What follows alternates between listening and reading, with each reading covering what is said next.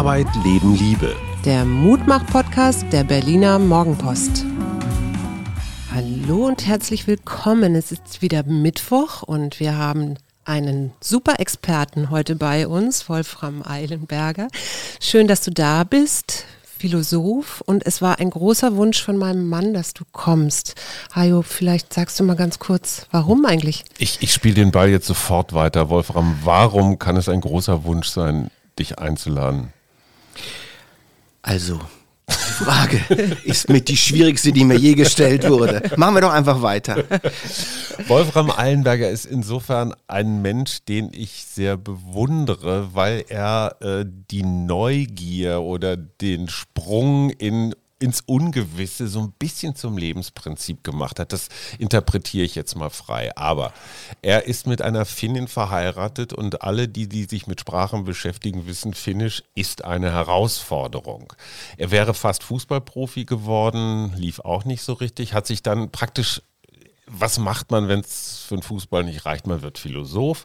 Auch das ist ein Leben mit dem Ungewissen. Du bist Freiberufler, du bist Buchautor. Insofern sitzen wir da so Vater? in einem Boot. Vater auch noch zu allem Überfluss.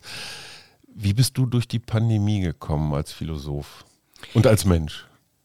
Das sind sicher wie bei allen verschiedene Phasen gewesen. Phasen ähm, erstmal der Gewahrwerdung, des Schocks, der Normalisierung ähm, ich will kurz die Geschichte erzählen, wie ich von dieser Pandemie erfahren habe. Da war ich in London bei einem Essen im Januar vergangenen Jahres und dort war ein anderer Autor, der für die WHO arbeitete und davor in China gewesen war. Mhm. Und das war im Januar, da hatte das hier noch niemand auf dem Schirm und er sagte, er war gerade in China, da passiert etwas, das wird uns alle betreffen. Dieser Virus kommt, es wird sehr schlimm werden. Und dann fragte ich ihn, was ich denn machen kann. Und dann sagt er, kauft den Asthma-Spray, mehr gibt es im Moment nicht. Und mit dieser Botschaft bin ich damals aus London äh, äh Ende Januar nach Deutschland gekommen. Also du hast das ernst genommen. Absolut. Ich Man war, hätte ja auch sagen können, Spinner. Nee, nee, ich war, ich war glaube ich, einer der ersten auch in meinem Umfeld, äh, der wirklich verzweifelt versucht hatte, Menschen zu sagen, das ist kein, das ist keine Sache, die in Wochen vorbei sein wird. Das wird unser Leben für eine sehr lange Zeit äh, beeinflussen. Und tatsächlich bin ich dann nach Hause gekommen und lag dann eine Nacht im Bett und habe so eine Art ich weiß nicht, Todesmeditation ver, äh, ver, äh, vollzogen, indem ich mir überlegt habe, was würde denn, damals waren das Prognosen, 40 Millionen Tote bedeuten? Mhm. Was bedeutet das für uns, dass wir mehr Kranke haben, als wir versorgen können? Welche sozialen Effekte hat es? Insofern kann ich sagen, dass ich sehr früh mir die dunkelsten Szenarios ausgemalt habe. Mhm. Ähm, Herzlich da, willkommen im Buchmach und, und, dann und dann und dann aber, ich meine, das ist ja eine philosophische Sache. Äh, äh, Enttäuschung vermeidet man ja dadurch, dass man die Erwartungshorizonte reguliert. Ja. Ähm, nicht mehr so sehr geschockt war, sondern versucht habe, mich in dieser Dunkelheit zu finden und auch natürlich meine Nächsten zu schützen. Ich bitte um Entschuldigung für eine kurze Unterbrechung in eigener Sache. Wir, der Mutmach-Podcast, wir haben eine Community, Leute, die uns unterstützen und mit denen wir im engeren Austausch sind, wo wir auch äh, Treffen organisieren und verschiedene Goodies bieten. Wenn ihr Lust habt, uns zu unterstützen, dann geht doch mal auf steady.fm, steady wie ready.fm, Schrägstrich wir und da kommt ihr zu einer Seite, wo alles erklärt wird, wo man das versteht und äh, wo ihr euch einfach mal umschauen könnt. Wäre schön, wenn ihr mitmacht und das Fortbestehen dieses kleinen Projektes damit ein bisschen unterstützt. So, und jetzt geht's weiter mit einem großen Geist. Stichwort Anfänger hören, Precht, Fortgeschrittene hören, Eilenberger. Du bist ja im Wesentlichen in deinem Kopf unterwegs. Ja? Du, du denkst ja über solche Sachen nach. Hast du dich irgendwie imprägniert vorher? Hast du dir eine, ich sag mal, eine Haltung zurechtgelegt? Hast du dir einen Drei-Punkte-Plan gemacht? So komme ich da philosophisch durch. Also ich glaube, die grundlegende Imprägnation des Philosophen besteht darin, dass man begreift, dass man sich gegen diese Welt nicht imprägnieren kann. Mhm. Dass wir ausgesetzt, dass wir verwundbar sind, mhm. dass jede Idee eines absoluten Schutzes nicht nur das Ende der Lebensqualität selbst bedeutet, sondern auch sich selbst als Mensch selbst missverstehen muss. Insofern ist diese Pandemie, glaube ich, für mich auch, wie für viele andere Menschen, äh, eine Erinnerung an das, was zum Beispiel Heidegger Geworfenheit nennt. Ja, wir kommen in diese Welt. Niemand hat gefragt, ob wir da sein wollen. Wir finden uns in Zusammenhängen, die wir nicht kontrollieren, die uns durchaus gefährlich werden können. Und wenn ich für meine Generation die Erfahrung der Pandemie beschreiben kann, dann kann man sagen, wir haben 35 Jahre in so einer Art Planschbecken-Existenz gelebt. Ein Bällebad. Ja. ähm, die sich weiß machen konnte, was immer passiert, wir können uns davon distanzieren, wir kommen schon zurecht. Der Tropensturm ist in den Tropen, ähm, die, die Mhm. Der Hungersnot ist Tsunami ist woanders. auch woanders, Wir ja. kommen immer zurecht und das ist jetzt an der Pandemie die Erfahrung, wir sind Teil dieser Welt, Teil einer Welt, äh, die wir weder steuern noch vollkommen kontrollieren und die uns durchaus auf den Leib und in die Atemwege rücken kann. Mu Musonius Rufus hat gesagt, denn Philosophie besteht nicht aus der Darstellung, sondern darin, dem Beachtung zu schenken, was gebraucht wird und sorgsam damit umzugehen. Trifft das heute auf die Philosophie auch noch zu?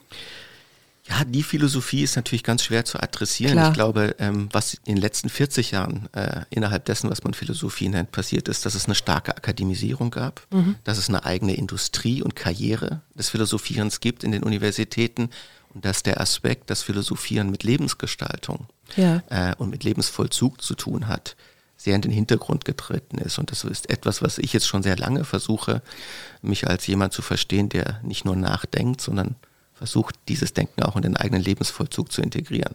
So Und wie, die, so wie die Stoiker ja quasi als Grundlage der Philosophie und auch ja der Psychologie ähm, doch sehr weise und sehr teilweise weitschauend schon waren. Und gleichzeitig frage ich mich manchmal, kann man das so übertragen auf heute? Ja, die Stoa ist ja jetzt äh, eine Lehre, die gerade in dieser angestrebten Seelenruhe äh, eine besondere Konjunktur hat. Ähm, ich muss sagen, ich finde das mit einer der uninteressantesten und auch äh, verstelltesten Formen des Nachdenkens. Zum Beispiel, wenn man darüber nachdenkt, dass die Stoa rät, dass man sich nur auf das konzentriert, was man wirklich selber in der Hand hat. Da würde Genau. ich gerne mal von euch beiden wissen. Nennt mir mal eine Sache, die ihr nur wirklich selber in der Hand habt. So eine Sache gibt es gar nicht. Das heißt, alles, was wir tun, selbst die Einfälle, die wir haben, selbst die Worte, die wir gebrauchen, ist immer mit anderen Menschen verbunden, ist immer in der Gefahr, mit anderen in Kontakt zu treten. Deswegen glaube ich, dass dieses stoische Ideal fast ein falsches ist. Es ist auf jeden Fall ein sehr asoziales. Super, super, super. Weil wir haben die Stoiker hier im letzten Jahr gefeiert. Gefeiert, ja. Wie so viele andere, ich sag mal Alltagsphilosophen auch, weil da sind halt so praktische, lebenspraktische Sachen drin. Ich würde jetzt mal gerne so einen richtig geilen philosophischen Bogen schlagen, hin zu unserer ganzen, ich sag mal, Achtsamkeitsindustrie, die es inzwischen gibt. Geht das nicht auch in eine ähnliche Richtung, weil diese Idee von Selbstkontrolle, Selbstoptimierung, auf sich selbst hören, in sich hören und so, ist das eine ähnliche Richtung wie die Stoa? Ich habe jetzt in diesem Corona-Jahr ein Buch geschrieben, das sehr stark mit einer Philosophin zusammenhing, Simone Weil, bei der das Wort Attente, Attention, Achtsamkeit das Zentrum ihrer Philosophie bildet. Moment, ganz kurz. Attention ist auch Aufmerksamkeit. Aufmerksamkeit, ja. ja, die Aufmerksamkeit. Und hier wird es nämlich schon interessant. Die Frage ist, was die Kultivierung der Achtsamkeit, welchen Fluchtpunkt sie hat. Ich glaube, wir sehen sehr viele Übernahmen beispielsweise auch asiatischer Achtsamkeitstechniken, deren Fluchtpunkt das Subjekt selbst sein soll. Man macht das für sich, man will sich selbst finden, man will für sich selbst Ruhe haben. Und jemand wie Simone Weil würde sagen, solange es das Ziel dieser Sammlungstechniken, so würde ich sie im größeren Sinne beschreiben, darum geht, dass man irgendetwas finden will, wie das sich und das zum Beispiel auch retten will, dann gehen die in die falsche Richtung. Diese Aufmerksamkeit, die sie fordert, ist eine Aufmerksamkeit für die gesamte Welt, in der man sich findet. Und ihre Vermutung, und hier kommen wir auf die Stoa, und die Frage, wie man sich rettet, ist, dass wenn man nur ganz und gar in der Gegenwart ist und sie möglichst klar versucht zu beschreiben, der Gedanke an ein Ich darin nicht mehr vorkommt und dass das die eigentliche Rettung wäre, sich von der Zwangsvorstellung zu befreien, dass es da ein Ich gäbe, das man retten müsste. Aber ist Achtsamkeit nicht im Hier und Jetzt sein? Und für mich ist immer, wenn ich selber mit mir achtsam bin und wenn meine Aufmerksamkeit in dem Moment ist, ohne zu bewerten, es einfach wahrzunehmen, bin ich automatisch auch in einer Verbindung oder Weite mit dem, was um mich rum ist. Und für mich geht es darum, letztendlich in diese Verbindung wiederzukommen, ob das nun mit der Natur so ist oder also oder mit an anderen Menschen.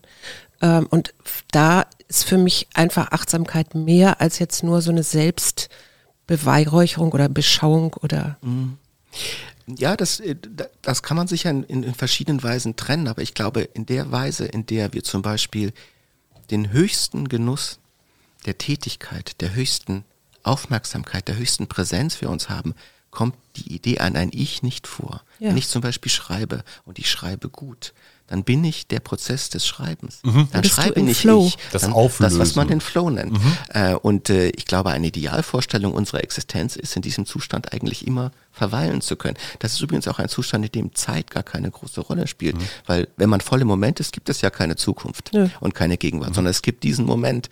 Und äh, da würde ich sagen, äh, da hat diese Zielbeschreibung, dass man eigentlich nur dann vollkommen bei sich und der Welt ist, wenn man ich und die Welt vergisst, eine hohe Plausibilität und diese Zustände des Flows sind Zustände, wenn wir sie denn erreichen, in denen wir das alle auch ganz konkret erfahren. Sind wir dann im Wir?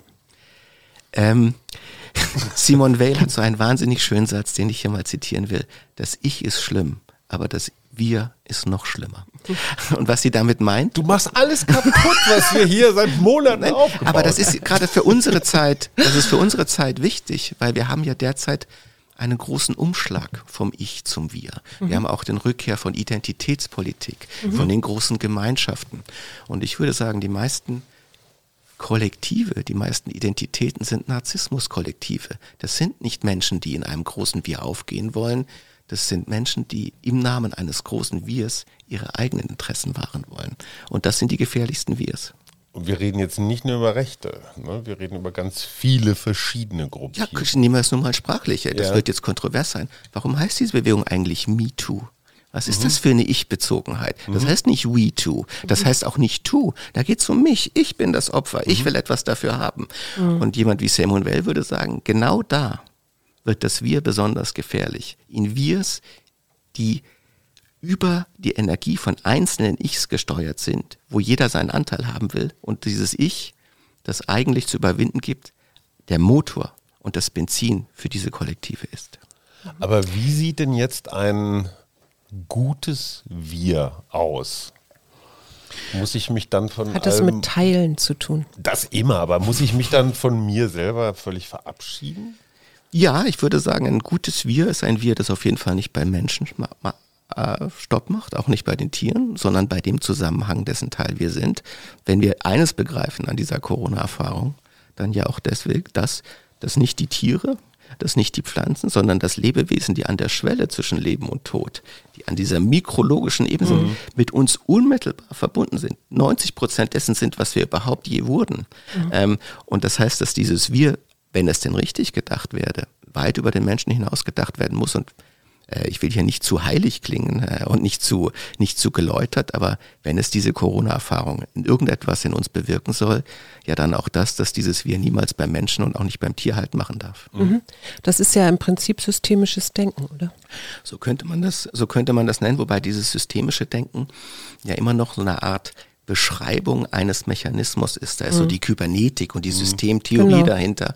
Ich finde, sagen den Zusammenhang des Werdens, äh, es ist eigentlich die organischere Beschreibung des Ganzen. Da möchte ich jetzt mal mit einem Tantra-Lehrer kommen, der mir mal irgendwann eine sehr interessante Wir-Definition geliefert hat. Der hat gesagt, wenn wir von der Theorie des Urknalls ausgehen, das ist irgendwann mal vor 14 Milliarden Jahren Bumm gemacht hat, keiner weiß so ganz genau, was vorher war seitdem fliegt dieses Universum irgendwie auseinander. Und wenn wir davon ausgehen, dass es nichts anderes gab als diesen Urknall, ist jeder von uns ein klitzekleiner Teil dieses Urknalls. Alles, aus dem wir bestehen können, kommt aus diesem Urknall. Unsere Erde ist ja auch nichts anderes als so ein Körnchen, was da weggeflogen ist. Das heißt, was uns zusammenhält, ist eigentlich dieses, ja, diese Urquelle, des Urknalls. Ursuppe. Und Ursuppe und das ist eine, eine Verbundenheit, die, die wertet nicht. Die sagt nicht, du bist nur ein Stein oder du bist nur Luft oder, oder eine Bakterie. Würde auch nie auf die Idee von der Krone der Schöpfung kommen oder solchen Albernheiten. Kannst du damit was anfangen? Na klar, also ich meine jetzt in der Corona-Erfahrung, was ich den Leuten immer sage, ist, das Universum meint es nicht persönlich. Ja? Mhm. Diese Dinge passieren halt. ja. Das ist der erste Schritt in die Entspannung. Da gibt es jetzt viele Leute, die sagen, ja, warum ich? Ich habe jetzt gerade Erfolg ja. gehabt mit meiner Band, ich kann jetzt nicht mehr ja. auftreten. Ich habe jetzt gerade dies und das gemacht. Ja gut, wir sind ausgesetzt. Das ist vielleicht für uns jetzt eine neue Erkenntnis, aber das ist nun mal die Art und Weise, überhaupt zu sein. Und äh, die Philosophen haben für dieses große Wir eine Metapher, das ist die große Kette der Wesen. Mhm. Ja, in die wir immer schon eingespannt sind. Das ist eine der zentralen Metaphern der Kosmologie und der Philosophie von, von Plato ab. Und das ist ja auch interessant. Die zentrale Metapher dieser Corona-Erfahrung ist die Kette. Mhm. Da gibt es Infektionsketten und mhm. Versorgungsketten. Wir haben irgendwie ein Bild dafür gekriegt, dass die Lastwagenfahrer in Polen irgendwie dafür zuständig sind, dass wir die Tomaten haben, weil da die Versorgungsketten auf einmal stocken. Auch die Störung der Corona Erfahrung ist äh, für uns, würde man sagen, als Philosoph, wir haben uns distanzieren können und haben die ganze Verbundenheit unseres Warnsystems überhaupt erstmal in den Blick bekommen. Mhm. Und äh, hier wird natürlich auch, hier wird es politisch gefährlich, denn ich glaube, die Kette ist auch eine Unfreiheit. Sie ist eine Enge. Mhm. Ähm, mhm. Sie mhm. bindet uns in einer Weise aneinander, die uns ja dann irgendwann auch versklavt. Und äh, eine Schwierigkeit, glaube ich, ist, diese Verbundenheit zu denken ohne uns angekettet zu fühlen. Das mhm. ist die Spannung, in der wir sind. Insofern glaube ich, wir sind miteinander verbunden, aber wir sind nicht aneinander gekettet. Aber was habe ich für ein Selbstbild in diesem Denken? Wer da was bin ich? Bin ich Glied dieser Kette? Ja, ich bin, ich bin, Teilchen? ein, ich bin ein Teil des Werdens. Ähm, mhm. Und natürlich ist der Mensch nicht nur ein sagen passives Teil, sondern er hat die Fähigkeit, sich in dieser Situation zu verstehen und diese Situation in geringen Maßen auf Ideale hin zu beeinflussen. Also die Frage ist ja immer in der Philosophie letztlich, was ist der Mensch und was soll er sein? Mhm. Wie, wie stelle ich mir das vor?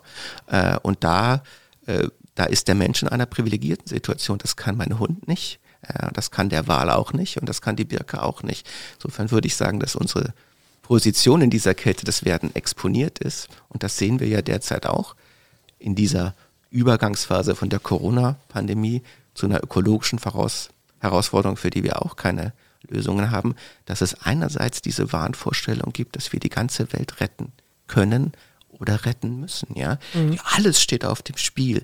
Äh, das gesamte Leben auf diesem Planeten wird nicht mehr existieren, wenn man die große Kette des Werdens ernst nimmt. Dann kann man sagen, das ist eine absolut lächerliche Vorstellung. Haben die Dinosaurier vielleicht auch gesagt ja, oder so, ne?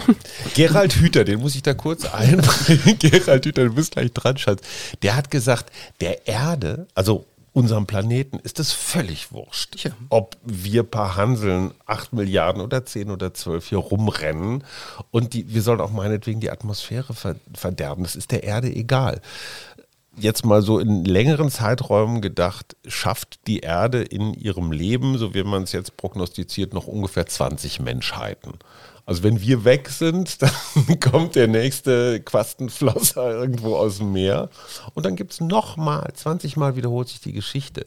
Also ich finde es so, ich finde es befremdlich und gleichzeitig wunderbar, dieses nimm dich nicht so ernst, du bist nur eine Kette. Wenn du mhm. weg bist, kommt der nächste ja, oder ja. die. Das, das ist halt äh, eine ganz schwierige Justierung wie man seine eigene Verantwortung in diesem Gestehen, Geschehen mit einem Zeithorizont, der offenbar da ist, in Verbindung bringt. Wenn nicht wir uns jetzt alle hinsetzen und sagen, okay, wir fahren jetzt weiter SUVs mhm. für die nächsten 200 Millionen Jahre, äh, bedeutet das nicht viel. Da spüren wir alle, dass da irgendwas nicht stimmt. Ja, ja? Dass da eine, eine, eine unverantwortliche Form der Entverantwortung im Spiel ist. Andererseits, und ich glaube, das ist gerade für die Grenze zwischen Ökologie und Tiefenökologie, zwischen Aktionismus und politisch produktiven Handelns wichtig, äh, diese apokalyptischen Szenarien des 5 vor 12, mhm. die aller, mhm. äh, aller Orten eingespeist werden in den politischen Diskurs, die machen uns nicht entspannter und produktiver. Sie erzeugen in dieser Enge sehr viel dunkle Energie. Stress. Und in dieser Form, glaube ich, ist es schon wichtig, sich ein bisschen zurückzutreten, zu, zu wissen, dass der Kormoran, der vor 100 Jahren im Ruhrgebiet fast ausgestorben war, zwei Millionen Jahre davor schon da war, dass das Vögel sind, die es 23 Millionen Jahre auf diesem Planeten gibt. Und wenn man diese Zeitperspektiven ernst nimmt, dann kann man vielleicht sagen, ich entspanne mich ein bisschen und bin in dieser Entspannung dann aber auch aktiver für die Ideale, die mir selber lebenswert erscheinen. Mhm. Was ist Glück? Glück für dich? Ich bin keiner, der in der Philosophie oder im Leben mit der Aktie Glück besonders viel anfangen kann. Ja. ähm, aber ich sagte das sage das immer wieder, ich glaube, das Glück ist ein Verb. Mhm. Das ist das Glücken. Und das ist immer etwas, was man nie ganz zu Handen hat und was sich einstellt und für das man momentanhaft dankbar sein soll. Aber es ist kein Ziel des eigenen Handelns und auch nicht der eigenen Existenz. Das ist ja jetzt äh, sehr philosophisch, aber ich würde es trotzdem gerne noch mal von dir privater wissen wollen. Also äh, wenn ich also Erfahrungen des Glücks, die kann ich natürlich nennen. Ja. Wenn ich mit meinen Freunden auf Fußballplatz bin und ich bin in diesem Spiel und denke nichts mehr anderes als dieses Spiel. Bist du wieder im Flow? Das ist Glück. Äh, mhm. Wenn man schreibt und man hat das Gefühl, man ist bei sich und doch nicht ganz bei sich, weil es da etwas gibt, was einen woanders hinzieht. Das ist Glück. Wenn man mit der Familie am Tisch sitzt und alle haben das Gefühl, dass es ein gemeinsames Grundsummen gibt, in dem sich jeder für sich versteht, das ist, das ist auch Glück. Mhm. Wir müssen einmal ganz kurz den Fußball-Einspieler machen. Du wärst fast, wie eigentlich jeder. Ach ja, jetzt, das ist ja stark dramatisch. Aber ich war einer Alter, der 10.000 Kinder, die gedacht haben, sie werden Profis und die es dann halt nicht geschafft haben. Nein, nein, nein, die Geschichte ist ja normalerweise anders. Ältere Herren, so wie ich, haben sich im Laufe ihres Lebens eine Geschichte zurechtgelegt, warum es nicht geklappt hat. Wolfram hat die Größe zu sagen, muss wohl irgendwas mit Talent zu tun haben. Ähm, die meisten anderen sagen, ah, ich wäre fast zum Probetraining bei Schalke eingeladen worden, wenn ich nicht den Husten, den Schnupfen, die, die Knieverletzung bekommen hätte. Du hast immerhin in Finnland zweite Liga gespielt. Zweite Division, ja zweite Division, was vergleichbar ist mit in Deutschland? Das ist Verbandsliga, vielleicht Amateur-Oberliga. Also ich habe das mal sehr leistungsmäßig betrieben. Ich glaube auch, ich weiß, wie Fußball von innen aussieht mhm. und wie man es betreibt.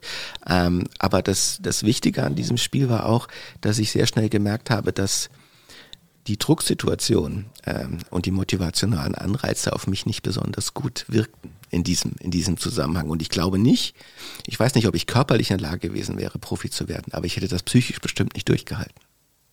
Das Interessante ist, der Fußball spielt in der Pandemie eine, ich finde, zwiespältige Rolle. Auf der einen Seite Sonderrechte von Anfang an.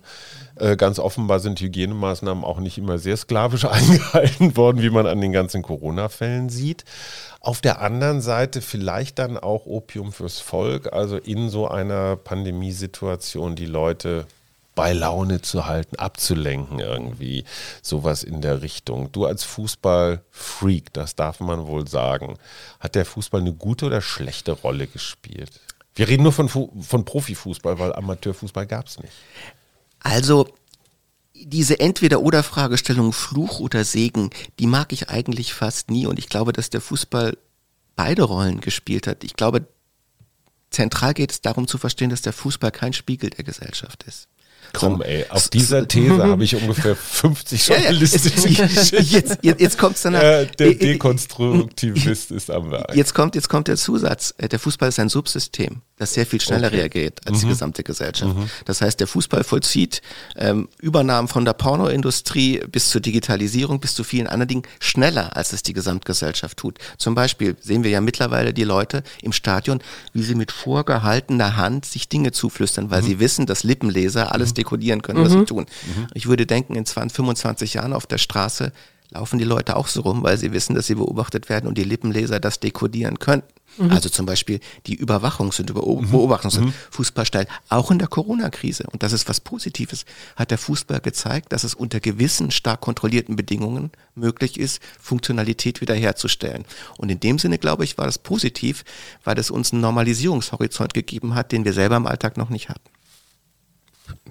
Ich bin hier jetzt ganz äh, von Fußball umgeben und bin ja nicht so, ich guck's mir gerne an. Du könntest ich hab, ihn ja ähm, mal fragen, was er von Brecht hält.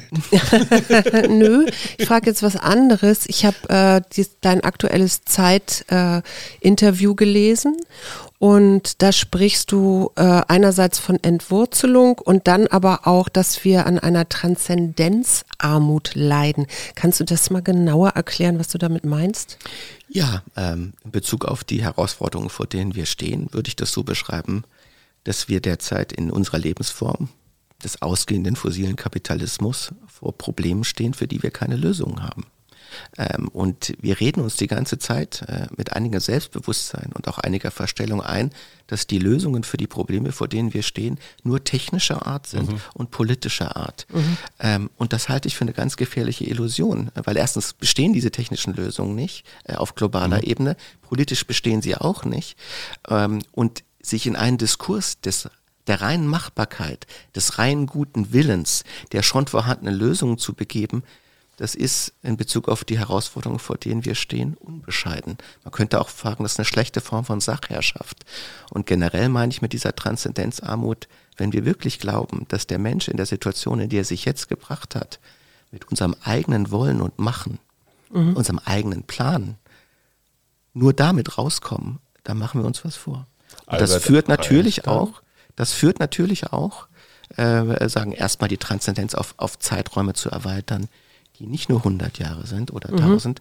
Und es führt vielleicht auch, und da, da denke ich auch in der Spur Simon Wales und einige andere Denkerinnen, die für mich wichtig sind, dass wir natürlich auch vielleicht wieder ein quasi religiöses Gefühl dafür entwickeln müssen, dass wir diese Welt nicht gemacht haben, mhm. dass wir sie nicht verfügen, dass wir sie auch nicht nur von unseren Kindern geborgt haben, mhm. sondern dass sie ganz und gar nicht die unsere ist. Mhm. Äh, und ich glaube, ein Weg aus dieser Krise muss darüber laufen, dass wir uns neu verstehen mhm. in dieser Welt und das hat immer was mit Transzendenz zu tun. Mhm. Und wie können wir uns einfügen? Viererkette. Ja, wie wir uns äh. einfügen. Ich glaube, das, das, das sind äh, sagen, für mich in der Alltäglichkeit äh, Selbstprüfungen und mhm. Selbstbeobachtungen, ähm, dass wir uns in unseren Gewohnheitsmustern umstellen und dass es da auch Momente des Gelingens gibt. Für mich zum Beispiel als, ich bin seit 25 Jahren nicht praktizierender Vegetarier. Ja. Mhm. Ich habe kein Argument mehr, Fleisch zu essen, mhm. aber ich esse es gerne mhm. und ich esse es immer noch. Und doch versuche ich aus verschiedenen Gründen mittlerweile, wenn ich die Wahl habe, mhm. das nicht zu nehmen. Das mag jetzt vollkommen banal klingen, aber das sind für mich sozusagen Mini-Besteigungen meines persönlichen Mount Everest, weil ich will das eigentlich essen, aber ich tue es nicht. Ähm, und äh, da nicht in Schuldschleifen zu, äh, zu gelangen und andererseits zu sehen, okay, ich kann mich ändern und ich tue das mit guten Gründen und sogar mit Lust. Ähm, das sind das sind erste Wege. Aber man soll die Sache natürlich auch nicht so beschreiben, dass wir uns hier persönlich aus der Krise hungern, radeln oder Verzicht leisten, denn dafür ist die Situation strukturell viel zu umfassend. Wir schaffen das nicht nur mit eigenem guten Willen. Aber das habe ich ja schon gesagt, glaube mhm, ich. Ja. Ich sehe da eine Parallele tatsächlich zu den Grünen, weil äh, gerade in diesem Bundestagswahlkampf hat insbesondere Robert Habeck ganz großen Wert darauf gelegt, dass dieses Verbotsnarrativ, so die Grünen als Spaßbremsenpartei, Veggie Day, ne, einmal in der Woche musst du vegetarisch essen, führt natürlich zu Reaktanz. Die Leute mögen das überhaupt nicht. Und jetzt äh, ist auch die ganze, das ganze Wording der Partei anders. Das heißt, wir wollen Angebote machen. Also nicht wir verbieten etwas, sondern wir wollen dir, Wolfram Suse Hajo, die Möglichkeit geben, selbst eigenverantwortlich als Subjekt zu entscheiden, den vegetarischen Teller zu nehmen. Nicht, weil mir das irgendwer verbietet, sondern weil ich so schlau bin oder so transzendent, dass ich diese Entscheidung aus eigener Überzeugung treffe und es ist kein Verzicht mehr dann, oder vielleicht ist es ein Verzicht, aber auf jeden Fall gar kein Verbot. Sind die Grünen da in der richtigen Richtung unterwegs oder machst du uns die jetzt auch noch kaputt? Ich, ich bin nicht so sicher, was die zentrale Erfahrung dieser Corona-Krise ist, aber sie ist sicher nicht für die meisten Menschen die, dass weniger mehr ist, sondern weniger ist wirklich faktisch weniger. Das war für die meisten eine Verlusterfahrung. Die Intensität, Lebensqualität, all diejenigen, die keine Datsche hatten, mhm. das drei mhm. Monate mäßig Dekamerone-Haft äh, auf ihren Inseln oder sonst aussitzen mussten, da war das genau die Erfahrung, die dem zuwiderläuft, was uns oft erzählt wird, dass diese Entschleunigung, mhm. dass diese Beschränkung in irgendeiner Form Lebensqualität erhöhend ist. Ich glaube nicht, dass das die generelle Erfahrung im Lande war. Und so ist es interessant äh, zu sehen, wie sich das danach entwickelt und ob dieses Narrativ des Weniger ist mehr lebensweltlich wirksam wird. Die entscheidende Frage, und ich habe das neulich auch mit, mit Luisa Neubauer in einem Streitgespräch gehabt, ist ja, ob man aus dieser Mündigkeit und aus diesen Anreizen heraus genügend Umsetzungsenergie entwickeln wird und genügend Geschwindigkeit, um die Probleme zu lösen, die wir haben. Es ich wird ja immer so getan. Skepsis. Der Herr Habeck ist ja sehr vorsichtig und sehr mhm. klug. Er sagt, wir müssen vor allem die offene Gesellschaft retten. Und wenn wir eine ökologische Frage haben, dann ist die Wahrung der Gesellschaft, die wir jetzt haben, als einer freien Gesellschaft mündiger Bürger, das primäre Ziel, nicht die ökologische Frage. Mhm. Was ich da aus seiner Sicht raushöre, ist, dass er, wie ich, ich glaube, wie viele Leute, enorme Zweifel hat, ob wir in der Konsequenz, in der offenbaren Zeitenge, äh, die, die uns bevorsteht, das schaffen werden. Und das letzte Buch, das ich geschrieben habe, das handelt ja letztlich davon, wie sich vormals offene Gesellschaften verkollektivieren äh, äh, und auch verdunkeln vor dem Hintergrund einer imaginierten Zeitenge. Das Buch heißt Feuer der Freiheit. Und die 30er Jahre waren eben eine Zeit, in der mit einem Bewusstsein entweder des heilsamen neuen Menschen oder eines bevorstehenden apokalyptischen Horizonts wir Kollektive geschaffen wurden, die sich so sehr beschleunigten, so sehr erhitzten und so sehr verdunkelten, äh, dass sie dann selbstzerstörerisch wurden. Und äh, ich weiß, das ist hier ein Hoffnungspodcast und ich will auch immer gerne Mut machen.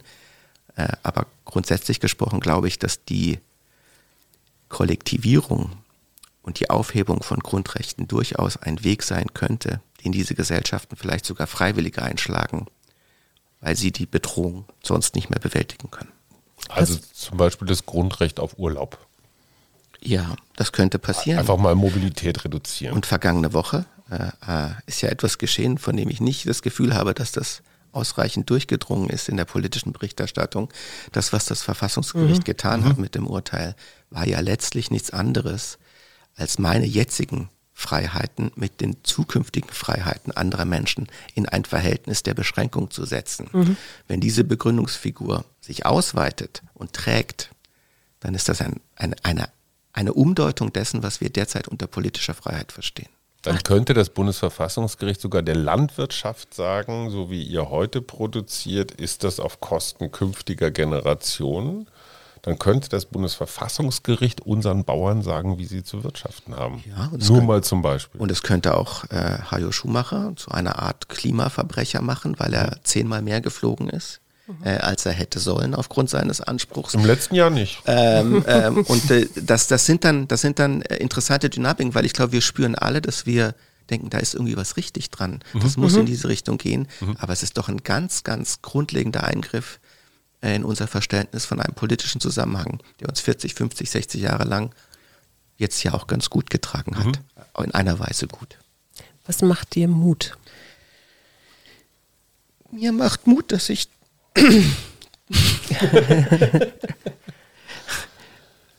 Mir macht Mut, dass ich schon das Gefühl habe, dass sich derzeit ähm, ein Bewusstseinswandel vollzieht. Ähm, mir macht Mut, dass ich viele junge Menschen sehe, ähm, die sich in Bewegung setzen. Und mir macht auch Mut, dass ich als jemand, der sich mit Geistesgeschichte relativ intensiv beschäftigt hat, mir nicht einbildet, dass unsere Generation die erste ist, die sich an einem Ende wähnt, sondern dass das auch eine grundmenschliche mhm. mhm. Tendenz also ist. Endlichkeit? Und auch eine Verweigerung der Endlichkeit. Der, der Philosoph Hans Blumenberg, der hat ein wunderbares Buch geschrieben, das heißt Weltzeit und Lebenszeit. Und der Kerngedanke ist, dass jede Generation und jeder Mensch sich versteckt wünscht, in der Endzeit zu leben, weil er den Gedanken nicht ertragen könnte, dass nach seinem Tod noch Wichtiges geschehen könnte. Mhm. Und äh, das ist sozusagen eine Art. Ich fühle mich ein bisschen ertappt. ja, genau. Jede Generation ja. denkt, wow, jetzt muss es passieren. Ja. Jetzt ist es fünf vor zwölf. Jetzt müssen wir etwas tun. Das ist nicht nur was, was die Greta Thunbergs dieser und die mhm. Luisa Neubaus erfahren. Fast jede Generation arbeitet so und äh, Bloomberg sagt dann etwas sehr Schönes. Er, bringt ein Zitat aus der Bibel, aus der Offenbarung des Johannes. Der Teufel hat wenig Zeit. Und er sagt, dass die Zeitenge mhm. politisch mhm. immer das Schlimmste ist, mhm. worauf man am meisten achten muss. Und ich habe schon die Hoffnung, die ist ja auch ein bisschen mit dem Mut verbunden, ja. dass wir uns das klar machen können. Ähm, einen habe ich noch. Ähm, wie glaubst du, werden wir aus dieser Pandemie rausgehen? Wir hatten ja als, ich sage mal, adäquaten Flughöhengast für dich in der vorletzten Ausgabe Lothar Wieler, der RKI-Chef. Und selbst der, der ja eher zum Team Vorsicht gehört, sagt so, im Juni haben wir, das heißt nicht mehr Herdenimmunität. In diesem Jahr hat er, glaube ich, gesagt, nicht im Juni. Ja, er hat gesagt, im Juni können wir an die 80 Prozent dran sein. Ich versuche gerade nochmal zu, was heißt, was war nochmal das andere Wort für Herdenimmunität? Was müssen wir jetzt sofort in den aktiven Wortschatz aufnehmen? Ich habe es aber schon wieder vergessen, äh, egal. Ist tolles, tolles Wort, nicht? Die Herde. Niemand ja. will ja Teil einer Herde sein. Genau, deswegen sagt Lothar Wieler, das heißt jetzt irgendwie Gesellschaftsverantwortungsdingsbums, mm, wenn man ja. sich impfen mm. lässt. Ich weiß nicht mehr genau, wie es war. Fand Oder Gemeinschaftsschutz. Gemeinschaftsschutz. Genau. Ja, habt ihr das recht? Das habe ich jetzt gerade erfunden. Aber natürlich, wenn man sich jetzt in so einer PR-Agentur Tour, was machen wir aus Herdenimmunität, würde wahrscheinlich eher so klingen. Ja. Aber das ist jetzt hier gerade mal ein Live-Experiment, das man als geglückt betrachten kann. Ähm, es herrscht ja durchaus so eine kollektive Erwartung von, oh, dann geht wieder irgendwas los. Das wird ein super Sommer. Das wird ein super Sommer, ne? ja. so eine, so eine mhm. Langnese Capri-Sonnen-Reklame. Selbst Karl Lauterbach. Glaubst du dran? Glaubst du an das kollektive Glück in diesem Sommer? Fassen wir uns alle wieder an und sehen uns tief in die Augen und sagen, jetzt wird alles besser? Und These, kühne These. Ich glaube, ich glaube, es wird zwei Gruppen geben, die nenne ich die Überschüssigen und die Erschöpften. Mhm. Es wird diejenigen geben, die jetzt äh, alles das orgiastisch nachholen wollen, was sie meinen, in einem Jahr verpasst zu haben. Und es gibt diejenigen, die nach einem Jahr im permanenten Panikmodus erst merken, wie müde sie eigentlich sind. Es könnte auch absolut Erschöpfte geben, die überschüssig sind, die verausgaben sich dann tierisch. Aber ich glaube tatsächlich, dass es da zwei größere Gruppen gibt und diese Situation, dass viele Menschen in einem Jahr oder in 18 Monaten, ich würde mich selbst dazu äh, sehen, sozusagen in einer permanenten Sorgeschleife waren, mhm. die sie täglich auf Trab hielt. Da geht wahnsinnig viel Energie verloren. Und wenn denn mal alle geimpft werden oder wären, dann würden vielleicht viele erst feststellen, wie erschöpft sie eigentlich sind. Mhm.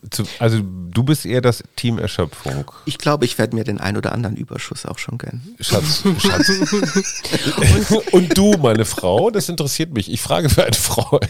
Ich, ich hatte tatsächlich äh, eine Weile auch diesen, diese Erschöpfung und habe die, glaube ich, jetzt im Moment ganz gut überwunden. Das heißt, ich bin eigentlich, stehe ich so eher und denke, okay, wie können wir jetzt weitermachen? Also ich, ich, ich denke eher so in die ins Lösungsorientierte. Also du bist eher energiegeladen als entladen. Ja. Wärst du ein sagen. Akku, wärst du eher bei 80 als bei 20 Prozent. Ja, 80 ist, glaube ich, auch nicht ganz richtig, 90. aber äh, nee, weniger. Aber äh, ich bin guter Dinge oder ich, ich bin inzwischen, glaube ich, ganz gut darin, meine Akkus wieder aufzuladen mhm. und, ähm, und dann mit dieser Energie eben nach vorne zu gehen oder auch zu denken. Ähm, und das beschäftigt mich ja auch die ganze Zeit. Deswegen würde ich auch gerne von dir wissen, Wolfram, was ist dein Wunsch an die Zukunft?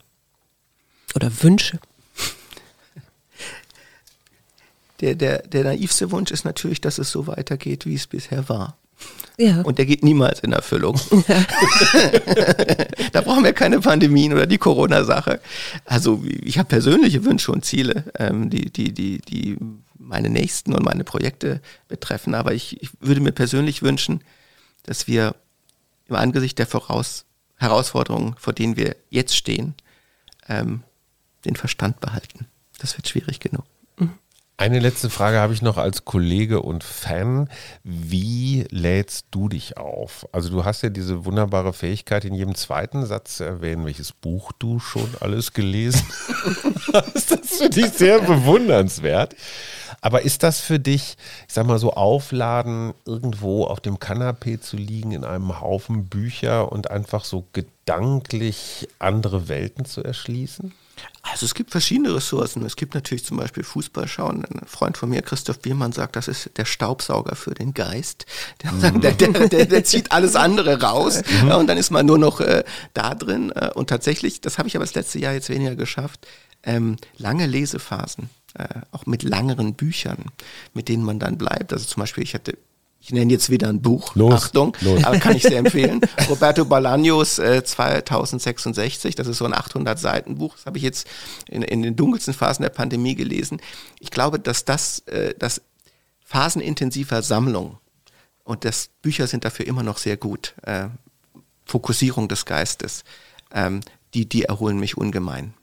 Und äh, die sind derzeit zu selten, weil wir eben immer in diesem Flow-Spring-Modus der nächsten Nachricht sind. Mhm. Äh, und ich hoffe auch, da kommen wir jetzt auch wieder raus. Schon wieder im Podcast. Was ist dein, was ist dein Fußballverein, Wolfram? Mein Fußballverein ist der erste FC Bayern München. Das ist ja sehr originell. Der Stern des Südens. als, als Freiburger hättest du eigentlich äh, DDS, okay. Also ich sage das immer ganz einfach, es gibt zwei Arten von Fußballfans. Mhm. Die einen verstehen etwas vom Spiel und die anderen nicht. Die anderen sind Lokalpatrioten. Und die anderen sind genau. dann halt keine Fans des ersten FC Bayern München. Nee, St. Pauli. Schatz, eine Frage, die ich dir noch nie gestellt habe. Welchem Fußballverein hängst du eigentlich an? Na, ich ich habe so diese wirklich tra tatsächlich traditionell und das ist jetzt, ich habe verstehe nicht so viel von Fußball. Ich bin St. Pauli-Fan. Also glaub, oder das ist ein Verein, der mir sehr nahe ist, sagen wir mal so. Und wenn ich jetzt noch mal eins sagen darf, äh, weil ich ja bisher überhaupt nichts Kontroverses gesagt habe. Die Art und Weise, wie sich Union Berlin in seiner Eigentlichkeit und Pseudo-Authentizität suhlt und dafür unansehnlichsten Fußball spielt seit zwei Jahren, das geht mir unfassbar auf die Nerven. Aber mit der Truppe da oben zu stehen, ist, das musst du auch als Fußballexperte mit einem Restrespekt äh, würdigen. Das ist nicht so schlecht. Ist nicht so schlecht. Das heißt, dieses Narrativ, so wir gehören zusammen, das kleine gallische Dorf, tut was im Kopf. Das sind elf 1,85 Meter große Kämpfer, die den Fußball zum Basketball umdeuten. Mhm. Ich will das nicht sehen. Hajo, aber jetzt musst du bitte auch noch mal kurz Ja, sagen, mit Preußen, mit Preußen Münster bin ich, äh, ja, genau. Das, äh, da, da sind, also da könnte Wolfram zu seinen besten Zeiten wäre er da jetzt der Star als finnischer Zweitligaspieler. Preußen hat sich aus dem bezahlten, also aus dem richtigen bezahlten Fußball der ersten drei Ligen schon länger verabschiedet. Der Wiederaufstieg, tja, das ist ein bisschen so wie mit Uerdingen oder so, die träumen da, glaube ich, auch schon ganz lange von. Äh, Das nächste Mal, wenn alles wieder gut ist, äh, reden wir über Fußball etwas intensiver. Wolfram hat uns ein zartes Zeichen gegeben, dass er zurück in seine kleine Denkerhöhle möchte, um sich 800 Seitenbüchern zu widmen.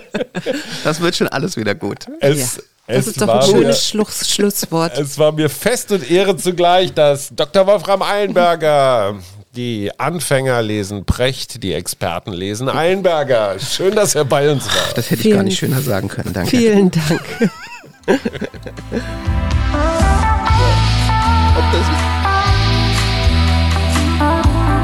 Wir, Arbeit, Leben, Liebe. der Mutmach-Podcast der Berliner Morgenpost.